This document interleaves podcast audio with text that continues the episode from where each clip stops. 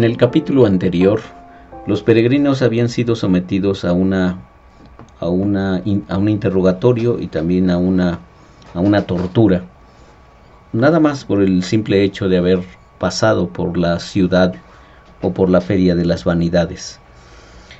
Y ya sabemos lo que esto estos en una jaula, estos como unos criminales y están expuestos como un espectáculo ante las personas de la, feria.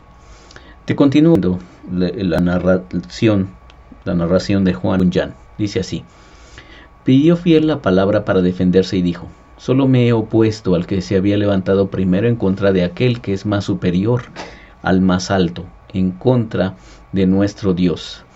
En cuanto a los disturbios, yo no los he promovido. Soy un hombre de paz. Los que tomaron nuestra defensa lo hicieron al ver nuestra verdad e inocencia y no han hecho más que pasar de un estado peor a otro mejor. Y por lo que atañe al rey de quien hablan, que es Belcebú, el enemigo de nuestro Señor, yo le desafío a él y a todos sus secuaces. Entonces se hizo un pregón para que los que tuviesen algo que decir en pro de su Señor el rey y en contra de los reos compareciesen, desde luego, y diesen su testimonio.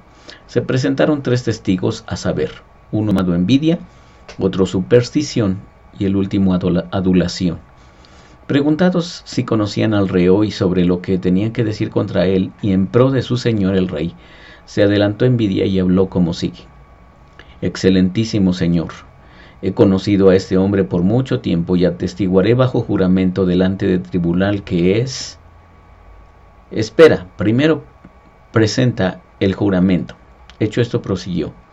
Señor, este hombre, a pesar de su buen nombre, es de los más viles de nuestro país, pues no tiene respeto al príncipe, ni pueblo, a ley, ni costumbre, sino que hace lo posible para infundir en todos sus pérfidas ideas.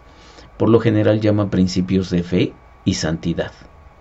Concretando más, yo mismo lo he oído decir que son diametralmente opuestos al cristianismo y las costumbres de nuestra ciudad de vanidad y que no podían en manera alguna reconciliarse, por lo cual, excelentísimo Señor, no sólo condena nuestros procederes, sino también los que los seguimos. El juez dijo, ¿tienes algo más que añadir? Envidia contestó, mucho más podría decir, si no temiera ser molesto. Sin embargo, si es preciso, cuando los otros señores hayan dado su testimonio, a fin de que nada falte para condenarle, ampliaré mi declaración. Puedes retirarte, dijo el juez.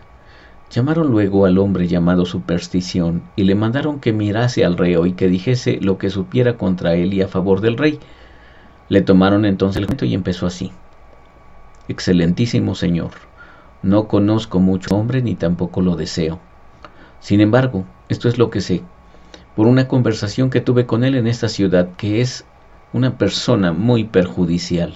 Le oí decir que era vana nuestra religión y que con ella nadie podía agradar a Dios, de cuyo dicho usted sabe muy bien lo que necesariamente se desprende, a saber que todavía ofrecemos culto en vano, que estamos todavía en nuestros pecados y que por fin hemos de ser condenados. Esto es lo que tengo que decir. Entonces se le tomó el juramento a adulación y se le mandó decir lo que supiera contra el reo.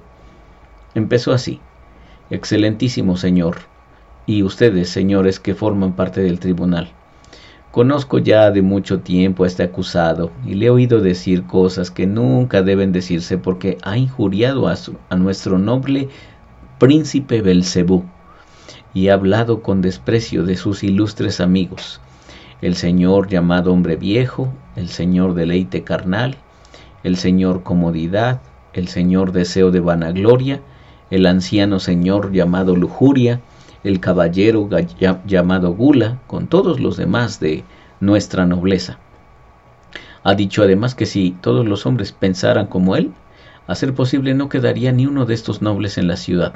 Más aún, no ha reparado en injuriar a su señoría que ha sido nombrado su juez, llamándole bribón impío, con cuyos términos y otros igualmente injuriosos y despreciativos ha insultado a la mayor parte de los personajes ilustres de nuestra ciudad.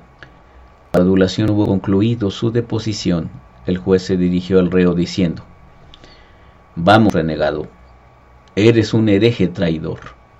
¿Has oído lo que estos respetables señores han testificado contra ti?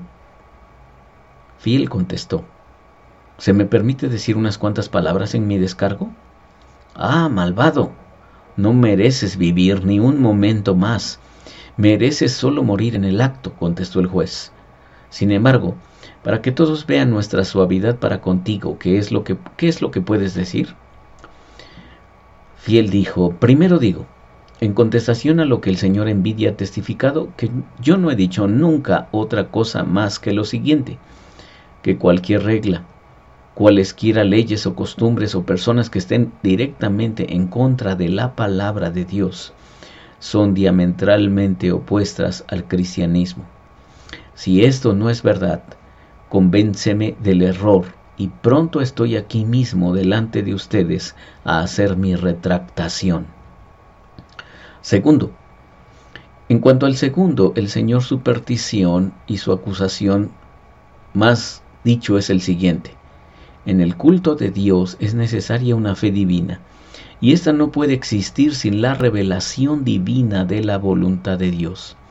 Por lo tanto, todo lo que se infiera en el culto de Dios que no esté conforme a la revelación divina no puede tener otra procedencia que una fe humana, y esta fe no será valedera para tener la vida eterna. Tercero, en cuanto al Señor adulación, haciendo caso omiso de lo que ha dicho sobre injurias y cosas parecidas, digo que el príncipe de esta ciudad, con toda la gentecilla de su séquito, que él mismo nos ha descrito, tiene mejor cabida y pertenecen más al infierno que a esta ciudad y a este país. Y no digo más, sino que Dios tenga misericordia de mí. Entonces, volviéndose el juez al jurado, que durante todo este tiempo había estado hablando y escuchando, dijo, Señores jurados, ya veis a este hombre que ha provocado un gran tumulto en nuestra ciudad. Acabáis de oír lo que dijo, lo que dijo eh, lo que estos dignos caballeros han testificado contra él. También han escuchado su réplica y confesión. Ahora a ustedes corresponde condenarle o salvarle. Mas antes juzgo conveniente instruiros que este hombre es digno de muerte. Y el relato continúa. De, te recomiendo que no te lo pierdas el día de mañana porque, porque hay cosas muy interesantes en relación con esta experiencia de este peregrino. ¿Qué es lo que pasó con este hombre? Pues que él quiere ser fiel a Dios, de ahí su nombre llamado fiel. Y los peregrinos estamos llamados a ser fieles. El apóstol Pablo decía, fiel es el que los llama, el cual también lo hará. Es decir, nuestro Dios es fiel, siempre es fiel con nosotros y Él quiere que también nosotros seamos fieles con Él. Sin embargo, tú y yo sabemos todas las luchas que tenemos por mantenernos fieles y mantenernos en el camino constante y mantenernos enfocados, como dice el autor de Hebreos en su capítulo 12, puestos los ojos en Jesús, el autor y consumador de la fe. Tú y yo sabemos que como peregrinos estamos llamados a poner nuestros ojos en Jesús y a caminar, a caminar el mismo camino que Él transitó. El Hijo de Dios, el Hijo de Dios fue puesto por espectáculo al mundo, decía Dietrich Bonhoeffer. Estuvo colgado de la cruz como un espectáculo al mundo. El Hijo de Dios.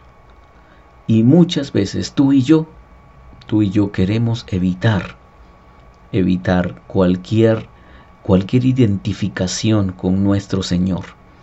Y lógicamente cuando estamos entre personas que no, que no siguen nuestra misma fe, entre personas que, que están enfocados en, en los, um, los valores terrenales y no en los valores de Dios, en el reino de Dios. Entonces, lógicamente que vamos a ser objetos de ataques y de muchas veces muchas veces de escarnios, de burlas, pero, pero ¿qué tal si nos mantenemos con los ojos puestos en Jesús, el autor y consumador de la fe? Para empezar esta semana creo que es un gran, un gran desafío lo que el autor de Hebreos nos dice en su capítulo 12, puestos los ojos en Jesús, el autor y consumador de la fe.